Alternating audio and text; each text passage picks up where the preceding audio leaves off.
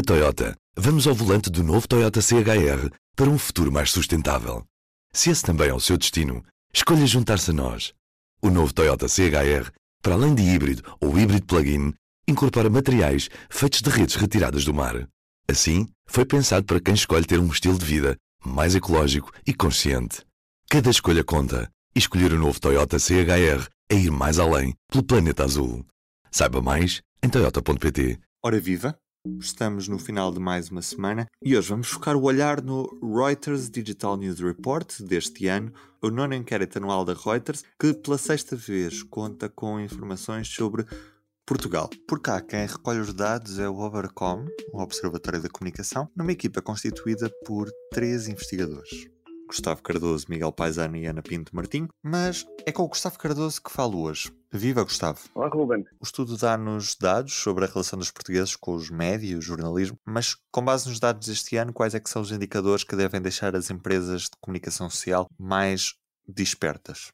Eu acho que aquilo que nós temos como análise a retirar deste relatório, em primeiro lugar, é, é o aumento da dependência dos meios de comunicação social portugueses no mercado global. Ou seja, quatro em cada cinco notícias uh, em Portugal são acedidas através de agregadores, motores de pesquisa, plataformas de redes sociais.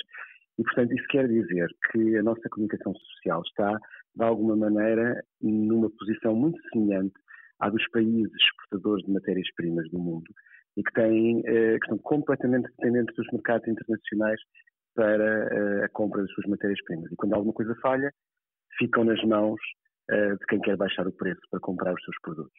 É uma analogia forte, mas é aquilo que efetivamente os dados mostram. Ou seja, há um controle cada vez menor por parte dos jornais, das rádios, das televisões, do acesso aos seus públicos. Há uma intermediação cada vez maior e essa está na mão de monopólios, na maior parte dos casos, sejam uh, motores de pesquisa, seja o Facebook, seja qualquer outra plataforma que exista, YouTube, etc. E, portanto, nós estamos uh, num mundo radicalmente diferente daquele em que começámos esta ligação entre a comunicação social e a internet nos anos 90. Evoluímos para uma situação que é muito pior, porque nos retira meios para controlar uh, o ambiente, ou seja, a sustentabilidade do negócio está na mão de terceiros não de quem produz a informação, quem está a produzir a matéria-prima. Outro dos dados que o estudo nos dá é que as pessoas no geral estão a confiar menos na, nas notícias. A pergunta que eu faço é neste cenário em que as pessoas confiam menos nas notícias, estão a confiar mais em quê? Nós temos que olhar para estes dados sempre numa dupla perspectiva. Por um lado, a questão da confiança e, por outro lado, a questão da desinformação também. Portugal parte de uma situação, nestes estudos eh, realizados pelo, pelo Obercom com uh, o Oxford Reuters uh, Institute, de uma situação muito positiva, ou seja, nós somos dos países do mundo, portanto, nos cerca de 40 países que estão a ser analisados, onde a confiança nas notícias e na informação é das mais elevadas. Mas, ao mesmo tempo, aquilo que, que, é uma tendência global, que é a da quebra de confiança nas notícias, ela tem vindo uh, a aumentar. Há muitas explicações para o que é que poderá estar por trás e nenhuma delas é 100% acertada. Muito provavelmente é uma combinação de explicações que nos pode levar a perceber o fenómeno. Mas eh, há uma coisa que parece evidente.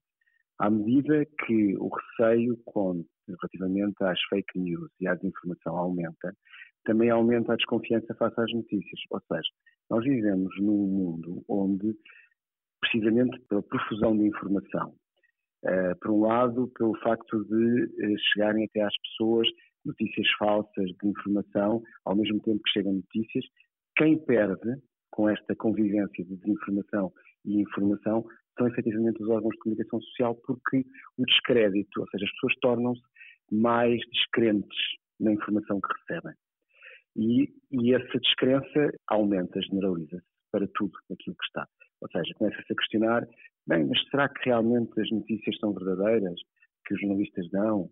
Será que quem tem razão é quem está a dizer que é tudo falso, que é tudo mentira, que é um complô organizado por, por jornais, por, por televisões, etc, etc. Cria-se a descrença e, portanto, perde. E, portanto, essa é claramente uma, uma das tendências. Haverá outras explicações que têm a ver com os contextos em cada um dos países. Há países onde uh, têm existido problemas com os próprios órgãos de comunicação social. E quando isso acontece, então aí é claro que todos, não é apenas uma marca, isto é, é como, fazendo mais uma vez uma analogia, como o setor financeiro. Se há uma percepção que os bancos não estão a funcionar bem, todos os bancos perdem com a questão. Aqui um erro de um órgão de comunicação social que produza notícias, mas que cometa aquilo que é natural acontecer em todas as organizações, que é um erro relativamente a uma notícia que é dada, mas não é verificada, depois vem-se a verificar que não era verdadeira, todos são atingidos por esse erro de um. Portanto, é, é, é, neste, é neste contexto que nós temos que olhar para as, para as dinâmicas contemporâneas. Ao mesmo tempo, falámos aqui de, de, de desinformação e somos da, das sociedades, somos neste caso a segunda sociedade mais preocupada com a desinformação, mas também somos dos que menos pagam por notícias. Não acaba por ser um contrassenso, porque os portugueses acabam por não reconhecer o valor da informação de confiança? Eu acho que nós temos que olhar para, para o caso, na questão do pagamento, uh, temos que olhar para o caso muito particular da situação portuguesa. Nós sempre tivemos um número muito maior de leitores do que de leitores pagantes, por exemplo, no caso da imprensa escrita. Uh, e, portanto, as pessoas, mesmo antes da internet oferecer conteúdos sem pagamento, estavam habituadas a uma prática que era consumir jornais, por exemplo, sem pagar pelos mesmos. Isto é aquela dinâmica muito típica do café e da sociedade recreativa e da empresa, onde circulava um jornal em papel e depois era lido por dezenas de pessoas.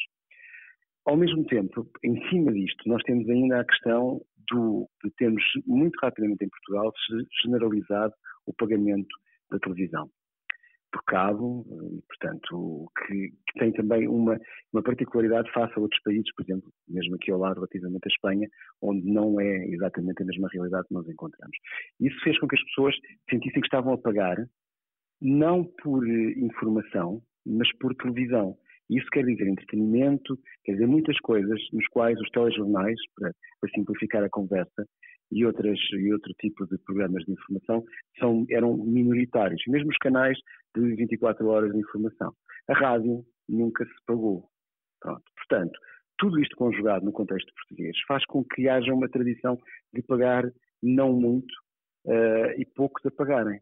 O que cria um problema muito maior agora. Agora, questão da desinformação, sim, é, também é verdade que nos preocupamos muito. Preocupamos muito porque, e aí é um fenómeno que se pode ligar diretamente à própria atenção dada pelos meios de comunicação social à desinformação, porque eh, o facto de isso ser eh, algo que está presente nas preocupações dos jornalistas transferiu-se para, para o quadro da sociedade portuguesa. Nós estamos preocupados e desconfiamos, mas ao mesmo tempo eh, temos uma confiança elevada no jornalismo parece um paradoxo, mas é explicável por estas razões que estamos aqui a conversar agora. E em relação aos mais novos, a geração Z, que já está completamente aliada da realidade dos órgãos tradicionais, dos meios tradicionais, da rádio, da televisão, do, do, da própria imprensa escrita e, e passa a valorizar muito mais a internet e as redes sociais. Mas em relação à confiança que eles têm em relação às notícias que lhes aparecem na, nas redes sociais, acaba por ser maior do que outras gerações. Já vamos ficar a saber. Para já, peço-lhe uns segundos. Em todos os momentos, a fidelidade continua consigo, para que a vida não pare. Fidelidade Companhia de Seguros S.A.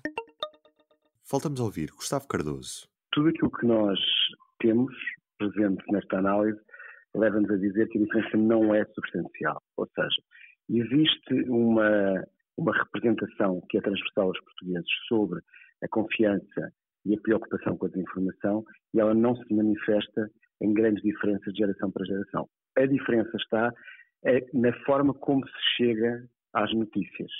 E aí a geração Z, portanto, aqueles que são os mais novos na, na sociedade portuguesa, eh, os, os, jovens adultos, se assim quisermos, para facilitar as coisas, são efetivamente hoje em dia públicos de notícias que eh, abandonaram, ou seja, hoje em dia eh, a soma da internet e das redes sociais tem duas vezes o peso que a televisão tem como principal acesso a notícias. Ou seja, nas gerações mais velhas, a televisão é ainda o grande meio de acesso às notícias. Para os jovens adultos, já hoje em dia, a, internet e as redes sociais são o número um, a televisão vem depois, com metade uh, do, do, interesse, e depois os jornais e, uh, e, e, a rádio são muito, são muito residuais. Mas isto em termos do, do contacto, porque as redes sociais e a internet estão também uh, cheias de notícias de diferentes sítios. Agora, a percepção é que as notícias chegam lá. A questão de quem produz e de ser uma ligação direta com o jornalista e com o órgão de comunicação social desapareceu, nestes casos, nas gerações mais novas. E isso é um desafio muito grande para as empresas de comunicação social e para os jornalistas, na, ou seja, na reconstrução da relação com esses públicos. Uh, e, isto tem a ver também, obviamente, com o imaginar e inovar formas de eh, ter os jovens adultos e os outros que consomem eh, notícias é pagar por elas de uma forma diferente. Isso implica quebrar com alguns dos tabus que nós temos também em Portugal relativamente a estas matérias. Os tabus também estão do lado da, da, comunicação social, não apenas das pessoas. Já agora, porque estamos num podcast, os números do, do estudo deste ano mostram um futuro animador na medida em que há cada vez mais pessoas a ouvirem podcasts. O que é que os dados nos mostram? Os dados mostram-nos que o, o podcast é, é um, um produto noticioso, informativo, outras vezes mais entretenimento, mas que veio para afirmar-se e ter um espaço próprio seu. E, e, aquilo que também é um produto novo, mas que também é mais apelativo às gerações mais novas. Uh, portanto, é, é aquilo que nós podemos dizer. O podcast é, é, são, é uma forma de notícias do seu tempo. Acompanha as gerações, surge neste contexto e, portanto, está muito mais direcionado para um grupo que eh, cresceu com, outros, com outras formas de aceder às notícias, mas que encontrou aqui um espaço de eleição para se relacionar com elas. Não quer dizer que não consuma televisão, rádio, jornais, ou que não leia eh, nas redes sociais também notícias, mas está essencialmente, uh, que, que, que, o podcast os diferencia também em termos do seu cotidiano e das suas práticas. Portanto, é, é, ao mesmo tempo uma forma de se informar, mas também uma forma de construir identidade na relação que tem com as notícias. Que assim, eu ouço este podcast perante outras pessoas que nem sabem o que é que é isso do podcast então. E do P24 é tudo por hoje. Em final de semana, resta-me desejar-lhe um bom fim de semana. Estou de regresso na segunda-feira. O público fica no ouvido. Na Toyota, vamos ao volante do novo Toyota CHR para um futuro mais sustentável. Se esse também é o seu destino, escolha juntar-se a nós. O novo Toyota CHR, para além de híbrido ou híbrido plug-in, incorpora materiais feitos de redes retiradas do mar. Assim, foi pensado para quem escolhe ter um estilo de vida mais ecológico e consciente.